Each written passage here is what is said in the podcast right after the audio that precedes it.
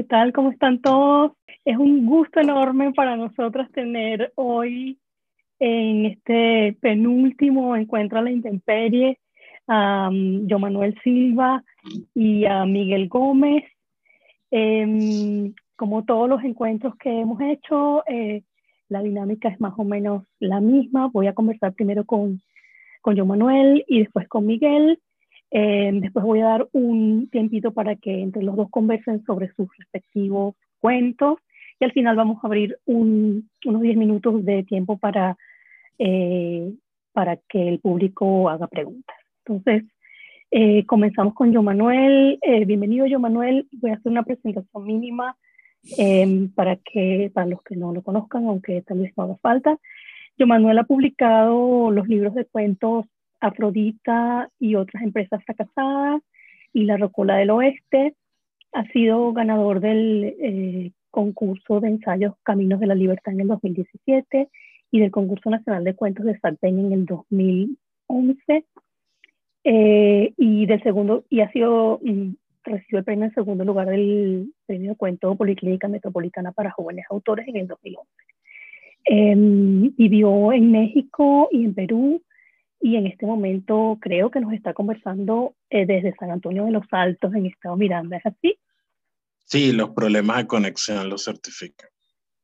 Sí, me imagino, en eso estábamos pensando justamente cuando no, cuando no llegaba.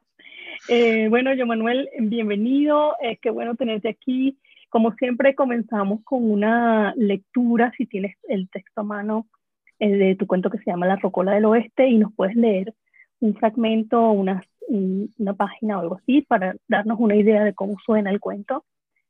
Entonces, sí, claro. te dejamos. Acá no soy nada más, acá no soy nada, solamente el encargado de, una, de cuentas de una agencia de publicidad. No tengo pasado o juventud e incluso he logrado jugar un poco con la lástima que muchos latinoamericanos despiertan los venezolanos. Cuando me preguntan por mi pasado, miro hacia el horizonte y digo que lo perdí todo en Venezuela.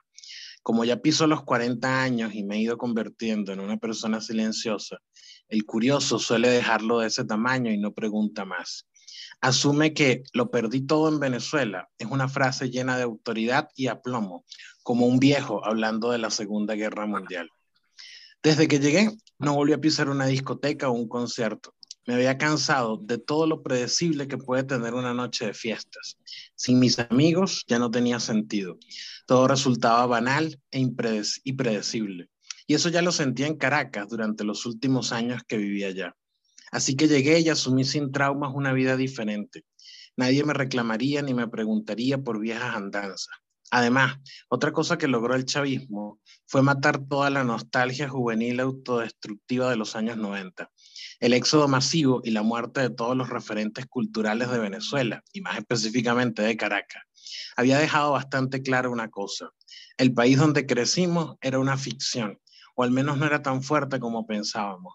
Nada de lo que en nuestras memorias tenía algún significado era lo suficientemente importante como para no ser arrasado, como lo fue en poco tiempo por la mano de los socialistas, cuyo mayor empeño no fue ascender al poder o mantenerse en él, sino borrar toda la historia que los precedía, refundar todo, cambiarle el nombre y el color. Ya sin sentimentalismo, me dediqué a estabilizarme, a hacerme un nombre en el medio y buscarme un trabajo que me permitiera existir con la tranquilidad pequeño burguesa que me enseñaron a odiar cuando chamo. Fue así como conocí a Dafne. Nos enamoramos y al poco tiempo nos fuimos a vivir juntos. Una tarde, sin embargo, supe que estaba jodido por, un, por, el, por correo llegó un cliente pidiendo un presupuesto para la elaboración de un flyer. Era para un concierto de Chuck Berry en el Movistar Arena, con motivo de su gira de despedida.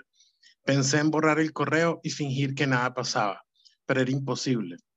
La única cosa que podía devolverme a mi adolescencia era eso, la posibilidad de ver en vivo a Chuck Berry. Buenísimo. Mil gracias, yo Manuel. Em, la primera pregunta que hacemos siempre es la misma. ¿De dónde salió la idea de este cuento? Pues precisamente de, la gira que hizo Chuck Berry unos tres años antes de morir, Eh, Chuck Berry, pues, qué decir, probablemente el padre del rock. Y en, ya cuando tenía casi 90 años, 90, 90, 80 y tantos años, sus hijos, para sacarle dinero, y el propio Berry, que tuvo una vida bastante polémica y bastante de, de típico artista que bota todo su dinero, que eh, se mete en temas de, de, adicciones, de incluso escándalos sexuales muy duros. Pues nada, decidieron hacer una gira de despedida y fue terrible. Chuck Berry no podía ni mantenerse en el escenario, ya no tenía voz, ya no sabía ni siquiera tocar guitarra, que era la genialidad de Chuck Berry, era que era un guitarrista absolutamente prodigioso. Y en, en, eso, en esos conciertos finales, pues él pasó por Chile, pasó por Argentina, no recuerdo si también por Colombia, pero por varios países de Sudamérica. Y los conciertos duraban casi 40 minutos, tocaba 6, 7 canciones, se le olvidaban las canciones en la tarima. Eh, los hijos, que eran músicos, se subían a la tarima a tocar con él y a veces era el concierto de los hijos con Chuck Berry paseando en tarima. Y a mí eso, a ver, como fanático de su música y como fanático de toda esa gente eh, que marcó la, la, forma de hacer música rock, siempre me pareció muy triste, ¿no? Y un, una historia personal que, que, que, que me ocurrió y que, que, me parecía que se ligaba al tema de qué pasa cuando el pasado vuelve, ¿no? Y, y un intento de, de nostalgia lo, lo, sublima, pero cuando baja él resulta que es una parodia, resulta que no tiene ningún tipo de, de sentido, eh, porque se trata básicamente de un, digamos, de, de, perseguir un recuerdo, así como, qué sé yo, como una persona mayor que fue deportista e intenta buscar sus viejas glorias, pero descubre que su cuerpo ya no es el mismo. Un poco eh, esta sensación de, de tratar de volver al pasado, cosa que es imposible. Que por cierto, en el, en el cuento de Miguel, hay una parte en la que un personaje lo dice, no se puede volver al pasado porque las ciudades se van borrando a medida que las vivimos. En este caso, me parece que hay una metáfora allí interesante y, y no sé, de ahí, de que a mí siempre me gusta escribir sobre, sobre el tema de la música, pues empecé a, a bocetear algunas cosas y eventualmente salió. Sí, justamente esa es una de, de, mis preguntas, la idea de que la música es muy importante en esta historia y, y que funciona como, hay como una banda sonora en este texto, ¿no? Eh, y el concierto precisamente que estás mencionando de Chuck Berry sirve para mostrar como la decadencia y, y el estado de decrepitud de, de, toda una cultura que, que, se quedó atrás. Entonces, de cierto modo, lo que este cuento está poniendo en escena es, es que la música marca una época, pero también impone una fecha de caducidad. Entonces, en cierto sentido, hay allí como una marca, ¿no? Y no, no, me gustaría que comentaras o que andaras un poco más en, en, esa idea de la relación entre la música y la nostalgia, entre el impulso de volver atrás y la conciencia de que eh, el pasado solo puede vol volverse como, como si fuera parodia, es decir, que nunca podemos visitarlo realmente y que, y que lo que nos deja es la sensación de que, de que algo se terminó, ¿no? que hay un cierre. Sí, bueno, yo he escrito mucho sobre música antes y cuando yo compuse los, eh, los cuentos de la Rocola del Oeste. Ese es un libro que surgió por, por un proyecto editorial que era Brainwash, donde salió el, el libro de Jonathan Jakubowicz este, y salió el, un libro de Joaquín Ortega. Eh, decidí que, iba a ser un libro de cuentos dedicado al tema de la música y, y, utilizando una canción como leitmotiv para cada una de las historias, ¿no? Porque, a ver, yo creo que, que, nos, que es casi imposible, bueno, habrá alguna persona que no, pero es casi imposible tener una, una, etapa de la vida del pasado que no tenga un soundtrack. Yo creo que todos tenemos nuestro soundtrack de recuerdos, yo creo que todos tenemos nuestro soundtrack de nuestro soundtrack de, de recuerdos, de, de, memorias, incluso nuestras relaciones básicamente tienen, suelen tener una banda sonora que, que después suele ser muy, muy triste escuchar esas canciones y la relación ya terminó. Y cuando, eh, cuando nosotros usamos esa música, eh, la música le da un carácter sublimado a todos esos recuerdos. Luego, si tú le quitas la música y si le quitas la nostalgia, lo que quedan son recuerdos que no necesariamente son tan sublimes. De hecho, no sé, ¿se acuerdan de la película esta de Woody Allen, eh, Medianoche en París? Que, es un personaje que, que va hacia, hacia el pasado de, de, de los grandes artistas desde su, su, visión idealizada y cuando vive el momento resulta que no es así, porque la nostalgia es muy tramposa. La nostalgia tiene esta cosa de que la nostalgia no es memoria, es decir, la nostalgia no es un recuerdo, es un recuerdo sublimado. Y por tanto, cuando nosotros este, em, tratamos de volver a, a, ese pasado, casi siempre el resultado es decepción. Y en el caso además de un país, cuando intentamos volver a lo que fuimos, es aún más decepcionante por dos cosas. Primero, porque ya no somos las mismas personas y segundo, porque además ese país en cuestión está particularmente destruido. Y, y resulta, ah, resulta decepcionante, ¿no? Eh, curiosamente, yo había escrito mucho sobre la música desde la celebración y acá más bien es al revés, el, recuerdo musical resulta profundamente triste, ¿no? O más, más, que triste, creo que oscuro, como decepcionante. De hecho, la determinación que toma el personaje en algún momento es que hay que seguir adelante y más nada.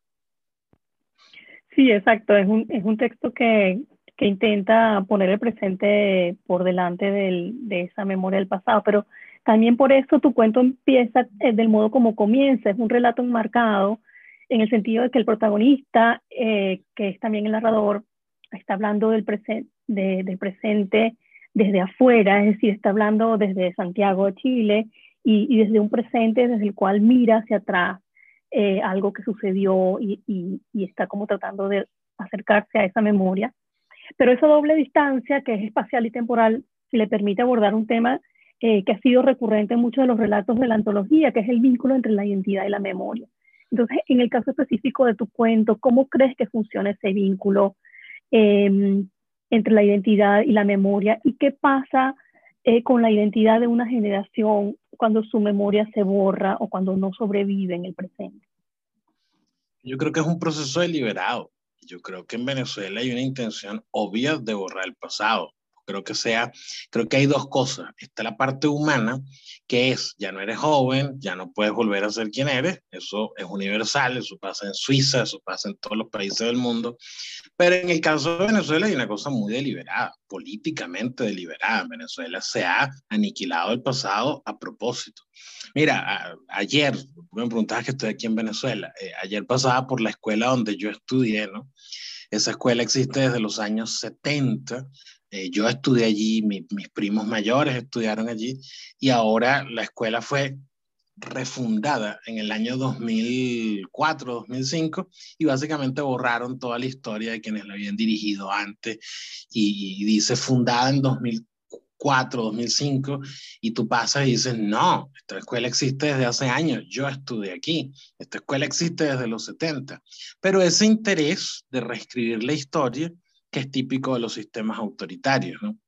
Creo que hay la idea, la idea, y, creo que más que la idea, la política y además exitosa de escribir una historia así como, como la fecha que uno se pone, cuando se pone a estudiar historia antes de Cristo, después de Cristo, pues hay un interés de hacer una, una división así con la fecha. Y ya de hecho, yo creo que hay en Venezuela una generación que no sabe verse antes de, eh, había una polémica ahorita con, con los deportistas venezolanos que, que, destacaron en las Olimpiadas, ¿no?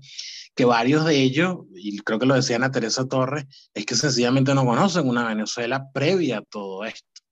Y, y, por tanto no tienen esa memoria encima y tal vez ser tan rudos exigiéndoles responsabilidades, un poco no comprender que que la memoria cuando te la aniquilan, no cuando la pierdes porque el tiempo pasa, sino cuando te la amputan por la fuerza, pues evidentemente hay algo de tu identidad que se, que se borra, porque nosotros la identidad que tenemos es lo que hemos vivido y cómo lo hemos asimilado, cómo hemos entendido las cosas por las que hemos pasado.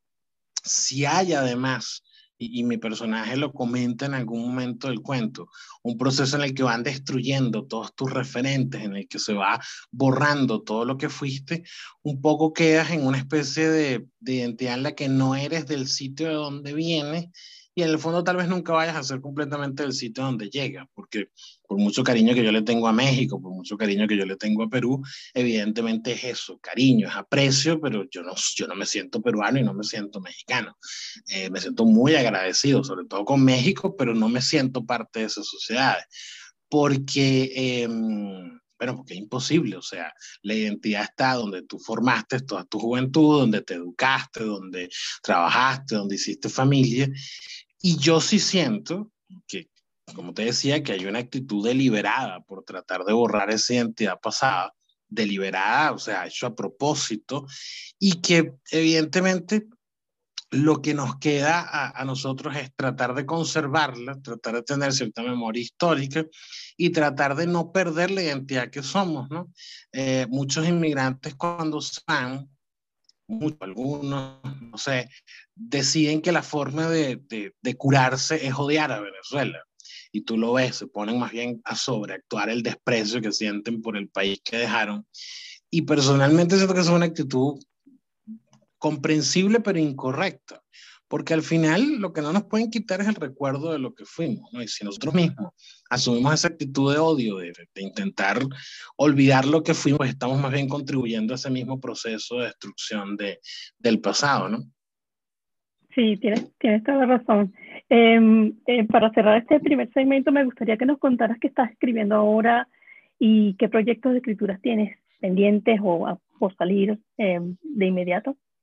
Bueno, justo ahorita está escribiendo una planilla para un servicio público en Venezuela, pero este, eh, no, bueno, mentira, estoy, estoy trabajando en un libro de ensayos sobre, sobre liberalismo. Eh, eh, hay algo que no, no puedo contar, pero que pasó hace unos días y probablemente el libro vea la luz hacia principios del año que viene. Ah, qué bueno. Y, y en términos de narrativa, ¿hay algún cuento, novela o relato que te escribiendo? Mira, yo cuando publiqué mi primer libro, hice lo que hace todo escritor principiante que se respete. Me puse a fanfarronear que estaba trabajando en una novela que empezaba y abandonaba y empezaba y volvía a abandonar. Finalmente, durante todo este confinamiento he podido terminar el borrador de la misma. Estoy esperando que pase un tiempo para releerla, pero eh, espero que cuando la relean me guste y que salga y no quede como otra fanfarronada más. Ojalá, ojalá, yo Manuel. Eh, bueno, te dejo por un momento y voy a paso a conversar con Miguel Gómez. Eh, Miguel ha publicado, no voy a leer todos sus libros, pero ha publicado eh, colecciones de cuentos Un fantasma portugués, Viviana y otras historias del cuerpo, Viudos, Sirenas y Libertinos, El hijo y la zorra y Julieta en su castillo. Y como novelista es autor de Retrato de un caballero, que es del 2015, y Llévame esta noche, que es, acaba de salir, es muy reciente, del 2020. Manuel Miguel es catedrático de la Universidad de Connecticut, miembro de la Academia de Artes y Ciencias de Connecticut y miembro correspondiente de la Academia Norteamericana de la Lengua Española. Bienvenido, Miguel. Bueno, muchas gracias y, y, bueno, muchas gracias por estar uh, organizando todos estos eventos. De verdad que es un placer estar aquí con ustedes y conocer uh, a John Manuel, con quien me había escrito anteriormente también. Sí, nos encanta cuando, cuando los autores eh, que participan en estos encuentros no se conocen previamente porque así se descubren mutuamente. Eh, bueno, Miguel, como, como, como siempre, comenzamos con una lectura de tu texto. No sé si quieres leer el principio o si quieres leer un fragmento de este un poco más adelante. Lo dejamos a tu elección. Bueno, si yo seleccioné un pasaje de, de la mitad del cuento. Creo que la mayoría ha seleccionado el principio o el final, pero me parece que este es un poco más importante para, para discutir la historia, ¿no? Empezó la clase y transcurrió normalmente. La madre pasaba por la sala porque era imposible no hacerlo en un apartamento tan pequeño, pero en los momentos en que no estaba a la vista, la hija se quitaba las zapatillas y con el pie desnudo te acariciaba más arriba del calcetín, dentro de los pantalones, donde la pierna comenzaba a sentir la temperatura, la suavidad, los movimientos de una piel distinta. Te, tenías que poner un cuaderno en el regazo para que Doña Aura, ni de refilón, notara que la discusión de aquella clase era de envergadura. Profundísimo el análisis que le hacías a la muchacha de la guerra federal. Godos, liberales, dictadores, reformistas, siglo XIX, convulsiones, siglo XIX, convulsiones, la abolición de la esclavitud, la era del caudillismo, convulsiones, las constantes sublevaciones del pasado directo de la patria, con P mayúscula, como tenía que ser. No era el pie, sino la mano de Luisa más arriba de la rodilla, debajo del cuaderno. En eso se oyeron voces que pronto se hicieron gritos. Que no, mijo, vete a la mierda. El agente de viajes era Dieter. Abrió la puerta de su dormitorio, donde había estado con la madre, y se hizo inteligible el final de una conversación que transitó por todas las etapas de la reina familiar. El muchacho, con prisa, no miró a la hermana ni al profe, que ahora amainaba, y se largó del apartamento con un sonoro portazo. El dormitorio volvió a cerrarse. Eso no impidió que percibieras los gemidos ahogados de doña Aura. La noche del sábado y la del domingo la pasaste mal. Mientras dormías o intentabas dormir y no sabías si ya en efecto lo hacías, se te juntaban el cuerpo de Luisa en el espejo, sus manos, los cuadernos, el rostro compungido de la madre y aquellos sollozos que te abrían boquetes en cada idea. Peor fue soñar que habías muerto y tu madre le suplicaba a la muy bruja de Aura que te resucitara. El método era extravagante, amamantarte, tal como lo había hecho con sus propios hijos, se lo explicaba en el sueño tu madre, a distancia. Se abría el escote, se sacaba un seno abultado y moreno y a dos o tres metros de tu cadáver en la cama hacía puntería. Te despertaste con el gusto fresco de la Vía Láctea, salpicándote el paladar de estrellas, constelaciones, luz y polen. Muy bien, gracias Miguel. Em, ¿De dónde salió la idea de este cuento y, pertenece a algún, alguna colección de cuentos?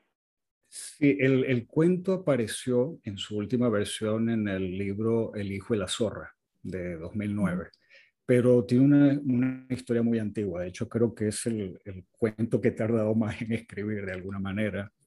Ah, el, ah, de hecho, ha pasado por tres versiones. ¿no? La, la primera vez que lo escribí fue en, ah, en, portugués. Yo estaba estudiando en Portugal en esa época, no tenía ni, ni 20 años, creo que tenía 17 años. Luego decidí terminar mi carrera en Venezuela y allí el español se, se me impuso, ¿no? y adapté también la historia, ¿no? Un ambiente venezolano en ese momento.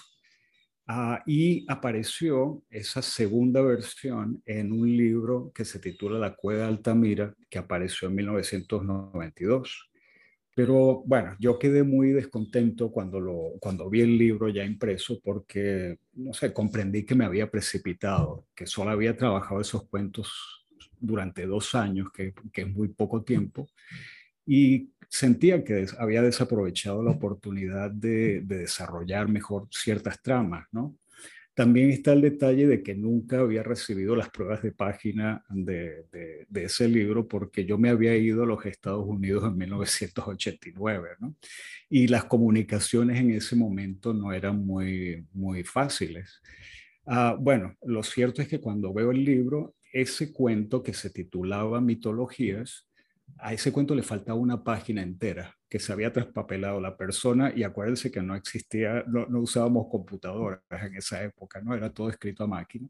Se traspapeló, una página desapareció y lo peor es que es una de esas erratas que casi no se notan porque hay cierta continuidad de un párrafo a otro, no, no se veía que faltaba algo grande allí. Bueno, fue un gran trauma pasé muchos años sin escribir, de, sin publicar. De hecho, el, La Cueva Altamira apareció en 1992 y no volví a publicar narrativa hasta 2003, es decir, 11 años sin, sin publicar. Bueno, me, me, dediqué a otras cosas mientras tanto también. Pero cuando retomé la narrativa, decidí reescribir todo ese libro y, bueno, ah, reescribí tanto este cuento específicamente que ya no era el mismo. Me di cuenta de que era otra cosa distinta y por eso lo aparté de aquel conjunto, ¿no? Ah, el origen, origen, el origen, origen, se me pierde un poco, ¿no? En, toda esta, en todo este laberinto de manuscritos, pero ah, básicamente es una modernización. Yo recuerdo haber leído, eh, cuando tenía como 17 años, la historia de mis calamidades de Pedro Abelardo, el teólogo, en la que cuenta sus amores con Eloísa, ¿verdad? Que era una estudiante, es una, una de las grandes historias de amor medievales, ¿no? Y, claro, como el tío de Eloísa, cuando Eloísa queda embarazada, manda unos sicarios y castran a Abelardo, ¿no? Y a partir de ese momento, Abelardo y Eloísa se dedican al convento y al monasterio, tienen una, una correspondencia muy rica y hablar de teología, ¿no? Y también, uh, también interesado en la figura de Pedro Abelardo, uh, empecé a leer sobre sus enemigos, sus enemigos intelectuales, y el, y el peor enemigo que tuvo fue San Bernardo, San Bernardo de Claraval, ¿no? que abogaba por, por la fe contra el racionalismo de, Abelardo. Y de una u otra manera, uh, digamos, esto, de una, acá esos dos personajes, Bernardo y Abelardo, acabaron en, en el personaje principal de, esta historia y ah, luchando dentro de él, básicamente. ¿no?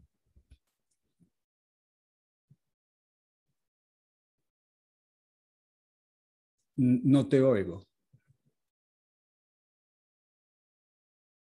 Perdón, tenía el micrófono apagado y no me di cuenta. Eh, decía que hay algo que tiene en común tu cuento con el cuento de John Manuel, eh, que es un, que es ese marco que establece una distancia espacial y temporal para desarrollar la anécdota. Em, y tu protagonista vive en Nueva York y, han pasado 30 años desde, desde, lo que está recordando hasta el momento en el que recuerda. Em, entonces me gustaría que comentaras cómo funciona en este caso ese mecanismo de distanciamiento, qué te permite hacer eso, eh, sobre todo porque estamos hablando de una, de una historia que tal vez sin esa distancia podría resultar un poco escandaloso. Ya, ah, sí, lo que, lo que siento que tienen en común el cuento de, de John Manuel y este, quizás es que son historias de, regresión psicológica de, sus personajes, ¿no?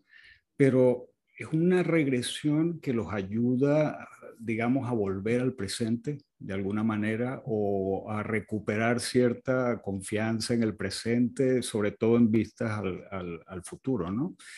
En el caso de cuento de, de, John Manuel, el recuerdo de Venezuela y su decadencia, ¿no? que que percibe proyectado en, Chuck Berry o digamos la, la, visión del Chuck Berry decrépito suscita ese recuerdo, eh, lo que convierte a Chuck Berry a su vez en un, no sé, un correlato objetivo, ¿verdad? De la historia venezolana. eso le sirve, ¿verdad? A, a, ese, al personaje de John para digamos, para reconectarse con Daphne de una u otra manera, para volverse a comprometer con ella, ¿no? Ah, en el caso de Bernardo, de, mi cuento, el, no sé, el protagonista asocia quizás su pasado en Venezuela un incidente muy oscuro, incluso con, con ribetes de, de, perversión absoluta, porque la relación que hay entre Dieter y la hermana, Dieter usando a la hermana como señuelo para de alguna manera eh, provocar una reacción en él, como que eso es tan traumático, tan terrible, que, que él va, me parece a mí como que medio olvida toda la historia. Y de pronto cuando vuelve a ver la foto de, de Dieter en un periódico, la, la, recupera. Es decir, hasta cierta, en cierta manera tiene algo que ver con trauma, ¿no? Uh, es decir, uh, Sí, eh, eh, la, memoria eh, es una exploración de los mecanismos de la memoria en ese sentido. Es decir, trauma, olvido y después recuerdo. la relación con Dieter fue traumática, por hasta cierto punto lo estuvo llevando por un camino bastante peligroso, pero por otra parte le enseña también que como todo ser humano, él también tiene un lado oscuro. Pese a que vive en un sitio muy idílico, con una gran familia, él sabe que como cualquier cualquier ser humano en cualquier momento puede, puede incluso cometer un, un crimen, casi, casi, ¿no? Sí, precisamente quería comentarte eso, porque hay varios indicios en el cuento que parecen indicar que estamos ante un narrador no confiable, tal vez por eso, porque su memoria está intervenida por un trauma, entonces no se sabe muy bien si lo que estamos, eh, si lo, que nos está contando es lo que realmente pasó, porque en algún momento dice, en otras versiones de esta historia pasa esta otra cosa. Entonces, ¿hasta qué punto podemos confiar en este narrador? Y, y de hecho, esto que estabas diciendo hace un momento, ¿hasta qué punto podemos confiar en lo que recordamos y en el modo como, como recordamos? Claro, uh, bueno, yo, yo no confío en ningún narrador porque sé que todos los narradores son, son en un cuento, en una novela, son una construcción verbal, ¿no? Son una ficción.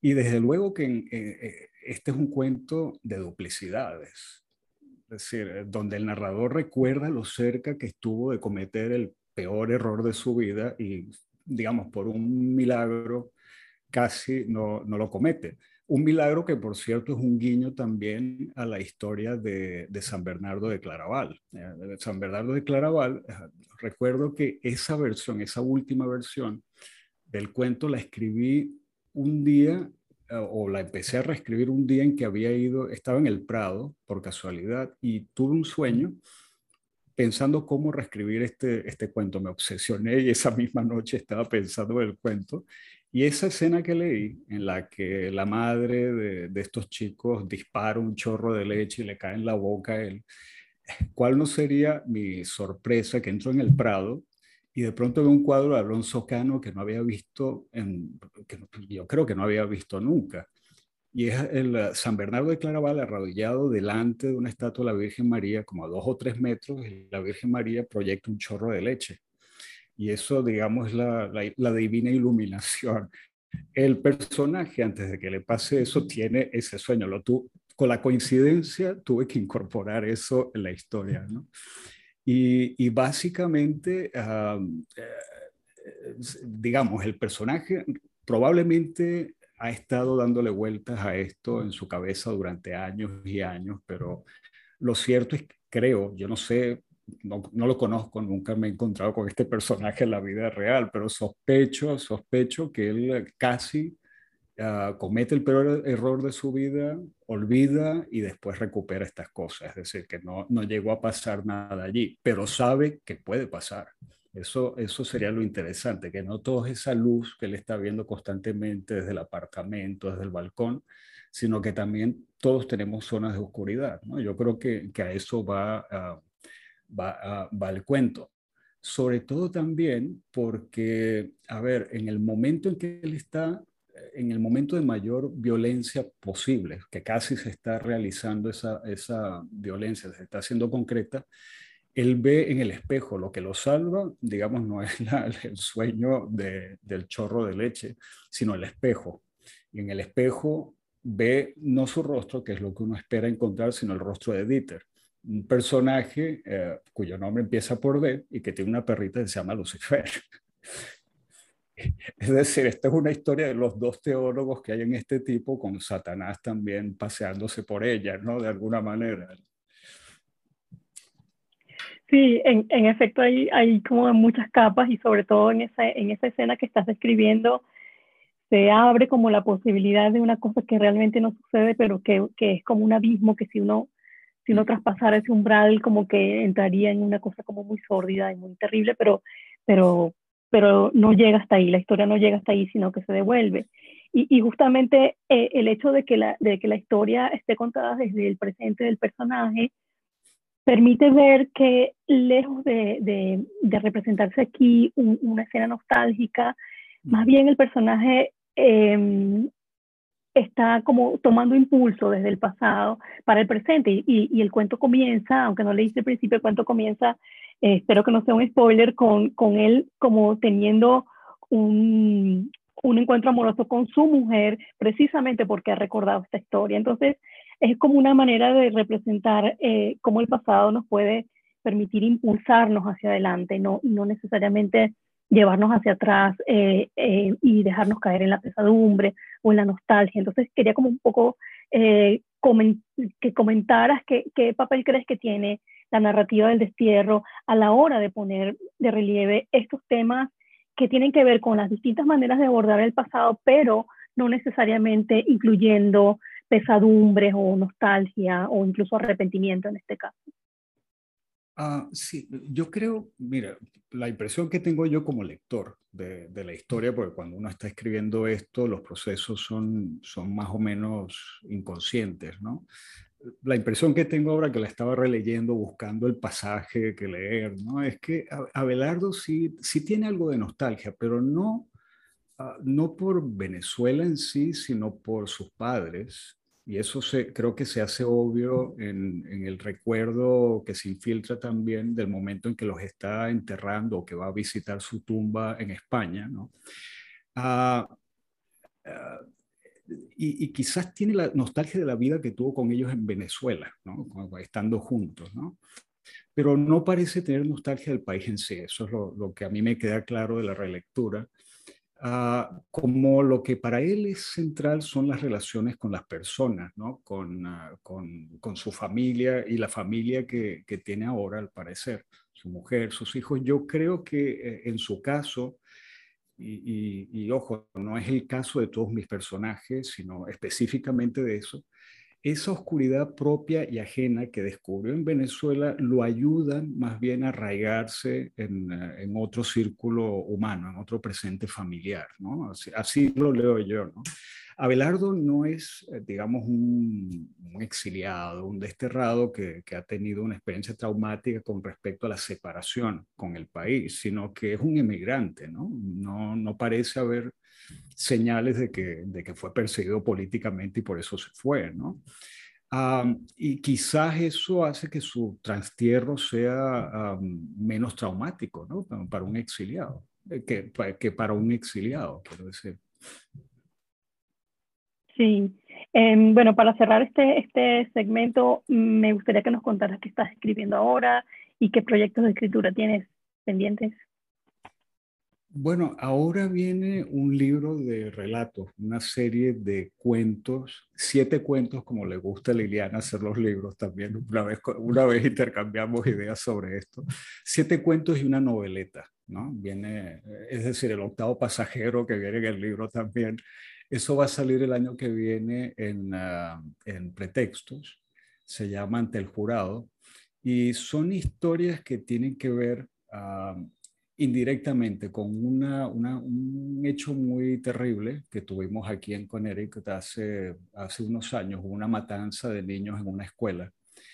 Y ninguno de los relatos tiene que ver directamente con la matanza, pero gente, cómo está viviendo la gente en ese momento, ¿no? en esos mismos días, ¿no? Son distintas situaciones. ¿no? Y por, el, y por lo demás, no sé, eh, estamos ahora editando la obra completa de, de, Eugenio Montejo y es un trabajo muy intenso. Todavía vienen en camino dos volúmenes que uno tiene 1028 páginas y el otro tiene casi 800 páginas. Entonces es bastante, bastante trabajo, ¿no? bastante volumen. Pero bueno, eh, también hay otros relatos, pero normalmente después del trauma ese que les conté de la cueva Altamira, yo le doy a los manuscritos bastante tiempo, como mínimo siete, siete años, ¿no? Eh, y así que van saliendo poco a poco. Sí, es una, es una buena medida para evitar eh, desencuentros con, sí, con la prensa, con, la, con las imprentas. Em, bueno, les dejo entonces tiempo para que comenten sus respectivos textos. No sé si quieres continuar, ya que estás con el derecho a la palabra, Miguel, comentar brevemente eh, el texto de John Manuel y hacerle preguntas si quieres y luego que John Manuel te comente tu texto. Ya, bueno, mira, yo, yo recuerdo haber leído el, creo que era el primer libro tuyo, John Manuel, eh, eh, Afrodita Sea, ¿no? Y otras historias o otras, y otras empresas, creo, otras empresas fracasadas, ¿no? Pero eso fue hace bastante tiempo, en 2014 o, 2015, ¿no? Y lo que recordaba de esas historias que me gustaron mucho fue la cantidad de registros ¿no? de, de, de, tu escritura. Unas eran ciencia ficción o, o, rozaban la ciencia ficción, otras tenían una, un tono satírico muy, muy fuerte. Había una en particular cuyo título no recuerdo, pero era sobre un estafador venezolano que iba recaudando fondos para hacer una película sobre Simón Bolívar, ¿no? Una película que fracasaba. Y no sé por qué me parece una metáfora muy, muy buena de, de nuestra historia reciente.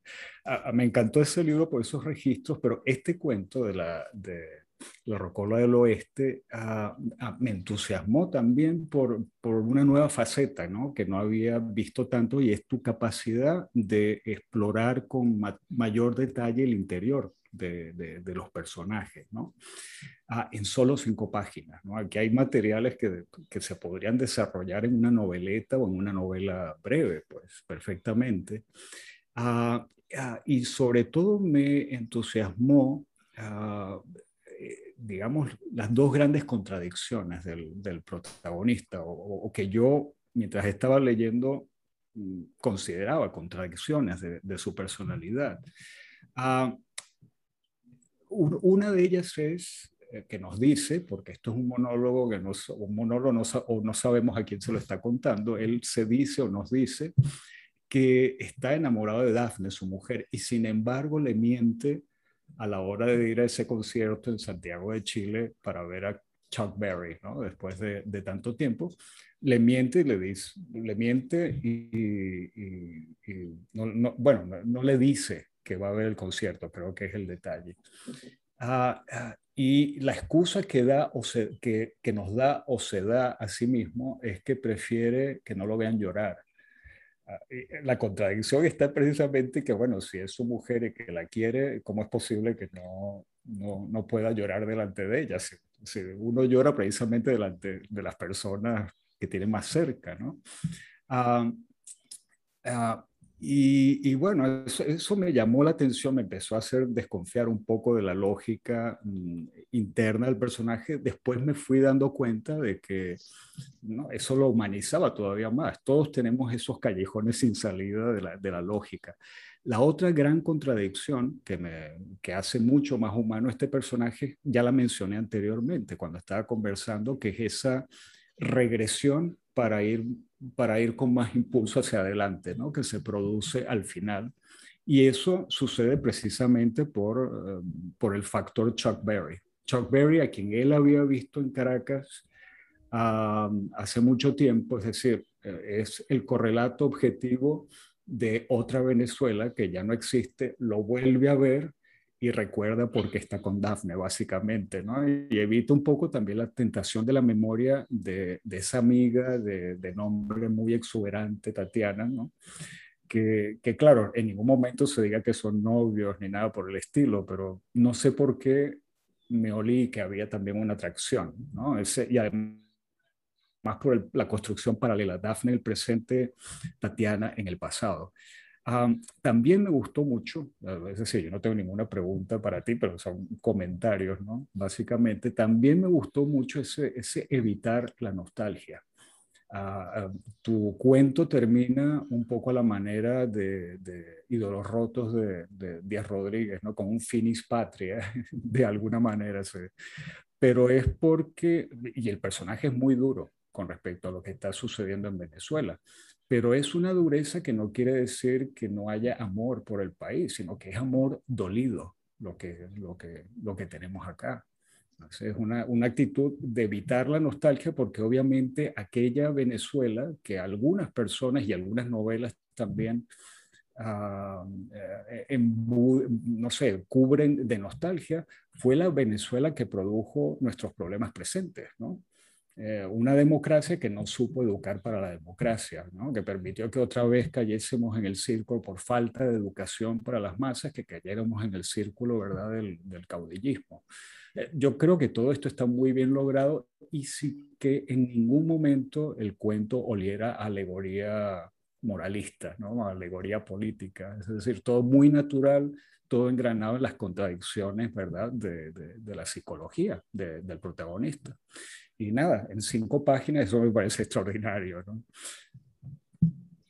Bueno, a ver, eh, primero, gracias por la, por la generosa lectura, ¿no? Este, eh, a ver, yo creo que en principio no es tanto que lo vean llorar, a él no le molesta que lo vean llorar, le molesta las razones por las que se pondría a llorar en ese concierto, más que, que, el, el, llanto en sí, el hecho de que él se inventa cuando está en Chile una personalidad en la que básicamente él decía no tener pasado, él decía que, mm. que, que yo aquí soy, un, trabajo en una agencia de publicidad, yo no tengo nada que ver con quién fui, de hecho se sugiere que él fue una persona mucho más... Eh, dañada en su juventud y que, que de alguna manera parte de, lo, de la gracia de estar afuera es esa, ¿no? Que yo creo que cuando sales del país es lo primero que, que te impacta. A mí, recuerdo cuando yo estaba en México, eh, eh, a mí me pasó que me, me conseguía una, a una alumna de un taller de, de, de, escritura que yo daba en Caracas. Iba caminando y ella venía caminando y nos vimos. Y, y fue la única persona en todo el tiempo que yo vivía allá eh, que me conocía porque esa idea de que nadie te conoce te permite, usando una palabra que, que, que se ha convertido en insoportable este año, te permite reinventar, reinventarte eh, y te permite de alguna manera cambiar, cambiar la identidad y, y, y, y simplemente borrar quién fuiste tú, ¿no? Y eso creo que es lo que aspiran muchas personas cuando están dolidas, cuando están dolidas, bien sea por razones personales o cuando están dolidas con el país. La idea de poder verdaderamente hacer borrón y cuenta nueva. Mm. La gran mayoría de la literatura, que creo que ahora sí, porque yo hace años me negaba a usar el término de literatura de la diáspora, creo que hoy en día sí es válido usarlo porque sí hay ya un corpus que se puede perfectamente tildar como tal de, de literatura venezolana en el, en el, exilio o en la diáspora. Eh, es que mucha de esa literatura presenta personajes que no logran hacer esa, ese cortar de conexión, ese cortar el cordón umbilical, ese romper la, la conexión con el país que se fue sino que casi todos son personajes que tienen un pie en el país en donde están y un pie en Venezuela. Eh, sus preocupaciones y sus dolores están en Venezuela, mientras que afuera de repente tienen una vida más pragmática porque pueden trabajar y ganar dinero y están un poco construyendo pues lo que sea su proyecto de vida afuera. En algunos casos casi siempre sobreviviendo afuera, pero la vida sigue en Venezuela. Y eh, cuando un personaje vive eso, cuando una persona vive eso, yo primero creo que se hiere muchísimo. Eh, eh, eh, no, no quiero hablar aquí de, conceptos de psicología, pero una vez leía un, libro de psicología que uno tiene que aprender a hacer el duelo, porque si uno no hace el duelo de la relación que se terminó, la persona que se murió, el trabajo que perdiste, los sueños que no cumpliste, ese dolor te acompaña y te impide vivir en el presente.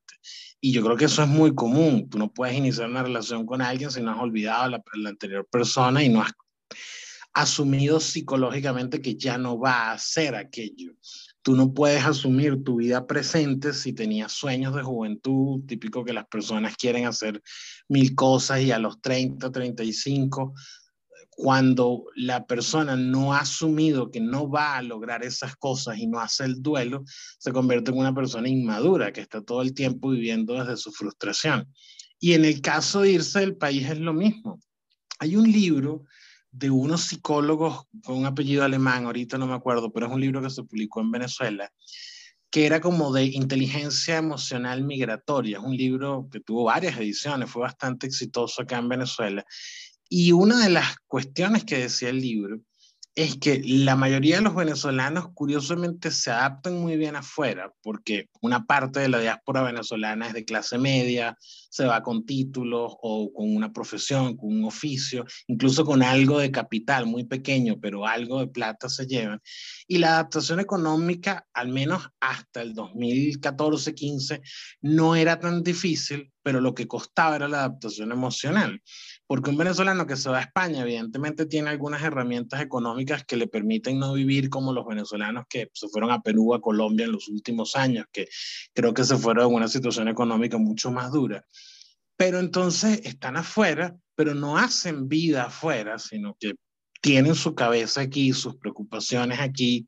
Y no me refiero solo a su familia, me refiero no sé, yo tenía una amiga que vivía en el exterior y que a veces estaba más enterada de las noticias de Venezuela que yo, que vivía aquí. Y era esa cosa, y me refiero a la noticia menuda, el político tal le dijo tal a yo no sé quién, o un debate tontísimo entre dos personas que ni yo que viví aquí me había enterado, pero ella estaba todo el día viendo televisión, leyendo las páginas en internet, metida en Twitter. Y eso para mí eh, tiene que ver con un dolor no superado. Eso lo hace alguien que no ha superado la muerte de lo que pasó, de lo que había antes. El personaje de este cuento eh, ya tiene de alguna manera superado todo esto y precisamente eh, lo que decía Raquel sobre el cuento tuyo, que, que lo decías, después lo reforzabas tú mismo, de que una persona puede vivir en un sitio idílico, tranquilo, pero siempre hay algo que le recuerda que tiene un lado oscuro. En el caso de este personaje, siempre hay algo que le recuerda que esa nostalgia puede volver. Y precisamente cuando le llega la propuesta de esta compañía productora para que hagan el branding del concierto de Chuck Berry, este personaje le da miedo. De hecho, yo creo que la razón verdadera por la que él no quiere que su esposa lo, lo, lo acompañe es porque está asustado, porque sabe que se le va a venir el, el país que le está evadiendo y de manera muy no quiero interrumpirte, yo, Manuel, no quiero interrumpirte, pero estamos muy sobre la hora y quería saber si quieres hacer algún comentario sobre el cuento de Miguel para poder dejar, aunque sea un par de minutos, para que eh, entre alguna pregunta del público. Seguro. Entonces, te, cerraba el punto diciéndote que, que, precisamente ese miedo que está ahí latente, pues nada, yo creo que acosa a muchos venezolanos afuera, ¿no? Y, sí, yo tenía, yo tenía un comentario, bueno, aparte de varios de los comentarios que había hecho Raquel sobre el tema de que la chica es menor de edad, de que hay una ambigüedad moral muy, muy, muy dada en el cuento. A mí me impresiona que el tono del cuento es, y esto es algo muy de todos tus libros, yo te he leído mm, durante muchos años, eh, eh, tiene ciertos elementos que, no sé, a mí me resultaron graciosos, a mí me hace reír mucho a veces el tono de algunos de los narradores tuyos, pero cierra de una manera muy dura, muy nostálgica, muy incluso poética, todo el diálogo, toda la, narración cuando está en el cementerio, que él se sienta en una de las lápidas y empieza a, recordar la Venezuela que fue, eh, me pareció muy, no sé, muy, muy, muy dados fragmentos que están en algunos cuentos tuyos como El silencio de la noche, que uno no los ve venir, pero que de repente la narración adquiere como otro tono mucho más grave, si se quiere. Eh, ¿Tú crees que no hay manera de que se pueda escribir un cuento sobre irse del país? Y pienso de repente en los trabajos de Méndez Guedes, em, en donde el tono nunca deje de ser trágico o dramático porque a mí me ha costado mucho encontrar a un escritor venezolano que vea la experiencia migratoria como algo gozoso. Solamente se me ocurre Méndez eh, y no sé si es una característica o si simplemente es que es algo inevitable, es algo que siempre hubiera querido preguntarte. Sí, mira, no sé, eh, si hay algo que he notado releyendo lo, lo, que escribo es que precisamente hay un cruce siempre a veces muy extremo de tonos, ¿no?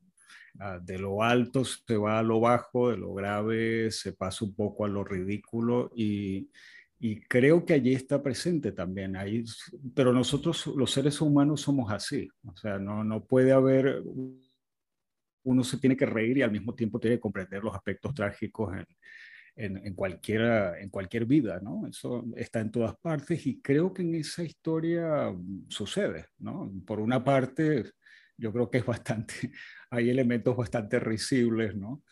Por otra parte, hay elementos trágicos, ¿no? Simple y llanamente, las cosas que no pudieron suceder. No creo que sea un cuento trágico, uh, no, no me parece que sea un cuento trágico. Um, y yo no recuerdo haber escrito nada demasiado trágico, ¿no? Me, me, me, parece a mí, porque siempre hay algún toque de, digamos, algún alfiler que pinche ese globo de, de lo trágico, ¿no? no es Esa es una buena imagen. Esta es una buena imagen para pasar a, tal vez a, alguna pregunta del público, la idea de, de pinchar el globo de lo trágico. Em, si hay alguna pregunta, tenemos menos de cinco minutos, pero por favor, mm. eh, escuchamos. Acuérdense de abrir su micrófono si quieren hacer una pregunta. Luz Marina, que siempre es nuestra, eh, nuestra primera eh, participante que levanta la mano, tal vez tenga una preguntita que se pueda responder en menos de cinco minutos. Bueno, realmente preguntas, no, estaba fascinada con, así que simplemente el comentario es toda esta reflexión que hizo John sobre la nostalgia como recuerdo sublimado, me pareció importantísimo. Entonces, no sé si, si lo puede ahondar. En cuanto a Miguel, pues, el cuento me pareció muy interesante por, es, por recuperar ese tema del doble, ¿no? sombra, entonces estoy sintiendo como que hay muchas sombras y muchos dobles en otros cuentos de la antología. Comentar. Eh, Crina tiene una pregunta, vamos a ver si podemos juntar las dos cosas y cerrar con, con, la pregunta de Crina. No, eh, como no es pregunta, sino quería decir algo, eh, por eso no he levantado la mano porque no tengo pregunta. Primero yo quería felicitar a los dos porque son dos cuentos extraordinarios y se leen con un gozo increíble y no solamente gozo. El cuento de John Manuel es una puñalada, realmente es muy fuerte.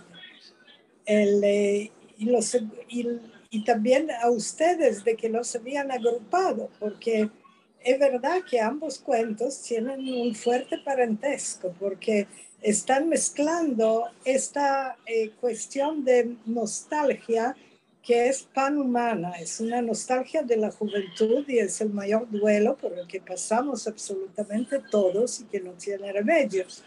Y ahora ese duelo se problematiza, digamos, no diría que se complica, se problematiza con el hecho de ser venezolano, con el hecho de ser migrante, con el hecho de haber cambiado de sitio, de sitio donde uno vive, y se nota claramente, digamos, en caso de Miguel, lo que yo he notado en muchas de sus obras, es esa nostalgia ambigua de alguien que no la quiere sentir hacia Venezuela, pero realmente yo siempre de alguna manera la encuentro a través de ese canal de, de la juventud, de, de, algo perdido ahí, de algo que pasó. En el recuerdo del Bernardo o de Abelardo, nunca habría pensado que eso tiene algo que ver con San Bernardo y Abelardo, aquellos pero tratándose de Miguel debía haberlo sospechado. Pero en su caso, eh, es, ni siquiera es un recuerdo bonito, es un recuerdo muy ambiguo. Eh, lo que sale de esa vida cotidiana en ese edificio y todo es muy perverso.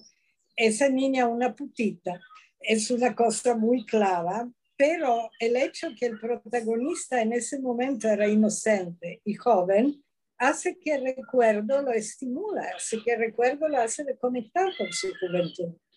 Pero en el cuento de John Manuel lo que siento es un dolor por el país. De hecho, no habría pensado que tú vives en San Antonio. Yo estaba segura que estás fuera. Y con ese cuento todavía más. Porque no, ese, es un, ese es un buen modo de cerrar. Eh, me da muchísima lástima interrumpirte, Crina. Eh, y mucha más no, no, no, darle la oportunidad a Miguel y a John de responderte, pero estamos encima de la hora y hemos tratado de, de respetar eh, los tiempos. Entonces, nada, mil gracias a John Manuel Silva y a Miguel Gómez, y gracias a quienes nos acompañaron hoy. Les recordamos que el jueves que viene, que es 30 de septiembre, vamos a tener a Israel Centeno y a Salvador Fleján y que Katie Brown va a moderar este último encuentro en la intemperie, pero ya estamos cocinando tal vez la posibilidad de seguir eh, intentando encontrarnos en, en el futuro. Así que nos vemos el jueves que viene. Chao a todos, mil gracias por estar aquí.